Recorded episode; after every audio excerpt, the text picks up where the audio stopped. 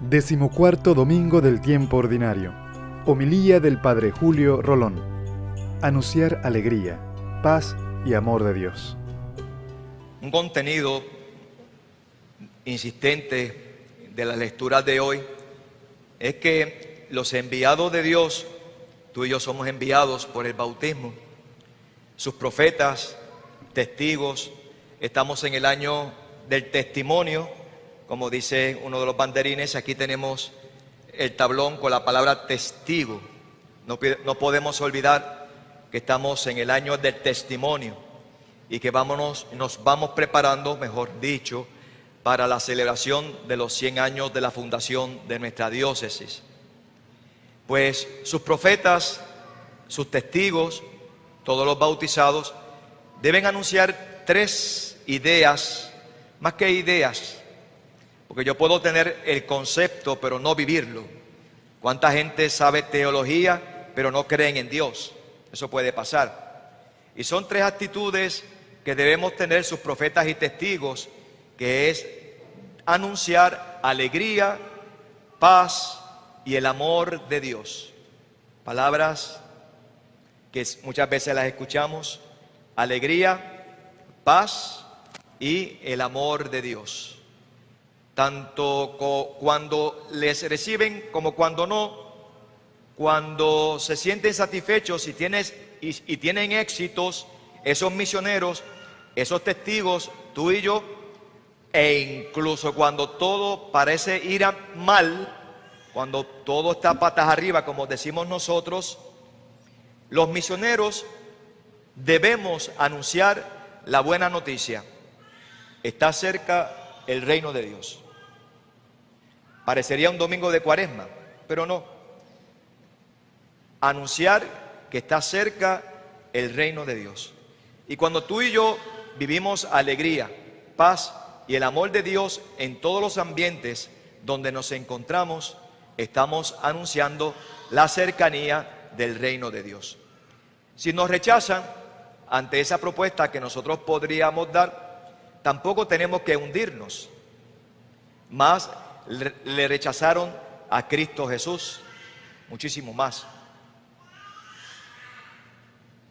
Decía que las la lecturas de hoy van manifestando estos tres puntos fundamentales de nuestra vida de cristianos, de lo que tenemos que testimoniar. Vamos a ver la primera lectura tomada del libro de Isaías, que Isaías, cuando escribe esta palabra, uno la lee y es una lectura preciosa. Vamos a repasar algo de esa lectura para verificar esto que estoy diciendo. Festejen a Jerusalén, gocen con ella todos los que la aman, alégrense de su alegría. Los que por ella llevaron luto, mamarán a sus pechos y se saciarán de sus consuelos. Porque así dice el Señor, yo haré derivar hacia ella como un río la paz. Mucha alegría. Pero cuando Isaías escribe estos versos, estaba sufriendo y el pueblo de Israel estaba siendo pisoteado por el enemigo. Utilizando el lenguaje del Antiguo Testamento, el pueblo de Israel estaba siendo castigado por Dios por su infidelidad. Sin embargo, Isaías anuncia de que los planes de Dios, de que los planes de Dios son de perdón y de paz. Acabo de leerlo. Yo haré derivar hacia ella como un río la paz. Paz. Cuando tú, tú y yo miramos el Evangelio, vemos que Jesús eligió 72 y los envió de dos en dos. Y les dice, y cuando ustedes entren en una casa, digan, paz a esta casa. Y Pablo también nos dice, que la paz y la misericordia de Dios vengan sobre ustedes. Así que las imágenes son, son expresivas. La paz que Dios quiere para los suyos es como un río que inunda los campos y llena, y llena de serenidad a todos. Yo quería ver el río Coamo crecido. ¿Cuánto creció el río? Yo creo que se quedó con el mismo chojito de agua y con la bilarcia. Hay que tener cuidado, ¿verdad? No te vaya a dar, metes el río y te dé ese parásito. Bien, hay que tener cuidado. Pues el Señor dice que la paz llegará como un río que se desborda. También la paz. También encontramos en el profeta otra imagen.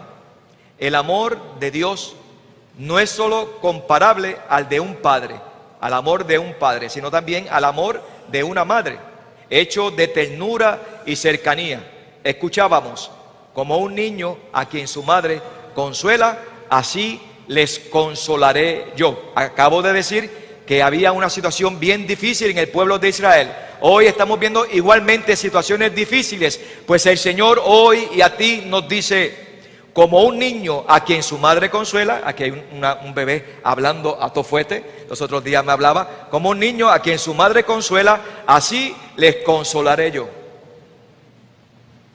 Escucha pueblo lo que te dice Dios en medio de tantas dificultades. Por eso el Señor pide a cada uno de nosotros como misioneros, como testigos, que vayamos y anunciemos el reino de Dios, el amor de Dios, sin pereza, con sencillez, con ánimo gratuito y desinteresado, con serenidad ante las dificultades, alegres por poder colaborar en la obra salvadora de Dios. Ustedes ministros que llevarán esa buena noticia a los enfermos, Ojalá que cada vez que entren en una casa con el Señor, lo primero que digan es paz a esta casa. En vez de estar diciendo, Chencho, ¿cómo está? Paz a esta casa. Ya ustedes me entienden lo que quiero decir. Paz a esta casa. Se puede decir de los cristianos de hoy, por ejemplo, los papás para con sus hijos, que le anunciamos paz y alegría contagiamos esperanza a nuestro alrededor. Se nos podría caracterizar como personas que dan testimonio en su vida de una fe alegre, positiva, que infunde paz. Un sacerdote que predica y confiesa, una catequista, un catequista que transmite la fe, un maestro, una maestra que enseña religión.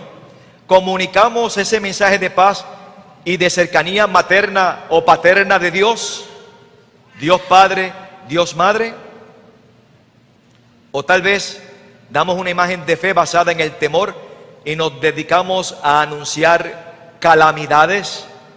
No sé si a ustedes le pasan. Y cuando están en su hogar y alguien le visita y dice, uy, mira quién viene por ahí. ¿No les ha pasado? Ay, Dios mío, Mira quién llegó. O el teléfono, que ahora se identifica quién te llama. Ay, mira quién me está llamando. Y si coge el teléfono me va a tener tres horas. Digo, yo no sé si le ha pasado. A mí sí.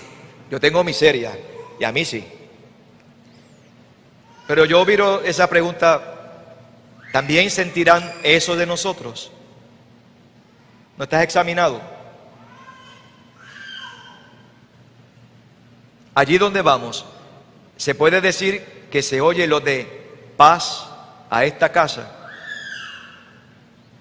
Hay que examinarse y pedir luz al Señor para descubrir si somos portadores de paz o de calamidades. Lo cual no significa, por supuesto, que solo anunciamos cosas buenas. Un profeta debe saber también denunciar y no callar ante las situaciones injustas o el deterioro de valores fundamentales. Acaba de salir una ley en los Estados Unidos a favor de la vida y el demonio se ha revuelto. Se ha revuelto. ¿Por qué hay tanto odio a los niños sin nacer? ¿Por qué? ¿Cómo va a odiar a un niño que está en el vientre de una madre? Ay, que pasó esto, pasó lo otro, aquí y allá. Eso se sana, eso se puede sanar. Pero un niño nunca tendrá culpa. Y hay que, hay que decirlo, el matrimonio entre un hombre y una mujer, se nace varón, se nace mujer. Y los padres ayudan en ese proceso.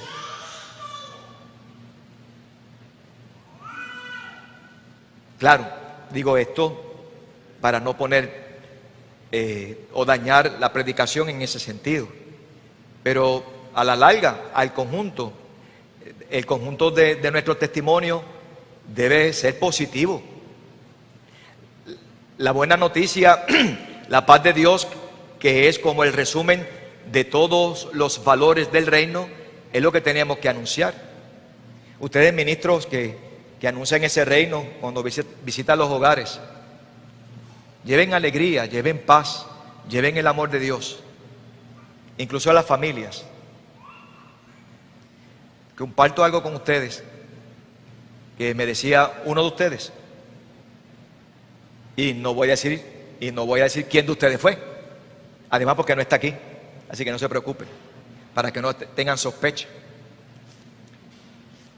Yo le preguntaba al ministro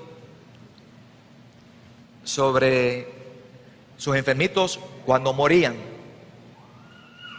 Cuando morían, si a todos se les daba el servicio religioso.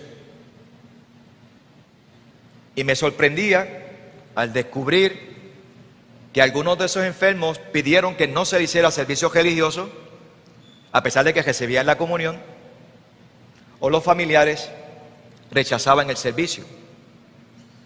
Ya lo segundo, y yo me, pregunto, ¿de verdad impactamos el corazón del enfermo? Cuando llegue ese momento no quiera que se le rece al morir. Porque rezar por los difuntos es una obra de caridad. Y está en el Antiguo Testamento. Orar por los difuntos es cosa buena. No perdamos las oraciones por los difuntos. No perdamos esa intencionalidad de pedir en la misa por difunto. Y a mí me alegra mucho porque aquí hay mucho, como llegó uno ahora. Hay que rezar. Y eso es parte del anuncio del amor de Dios, de la paz y de la alegría. Me alegro por ustedes que dan este paso una vez más para el servicio de la comunidad. Que el Señor les bendiga hasta el próximo año para que cuando visiten a sus enfermos, de verdad esos enfermos tengan un encuentro con el Cristo vivo, con el Cristo verdadero. Que así sea.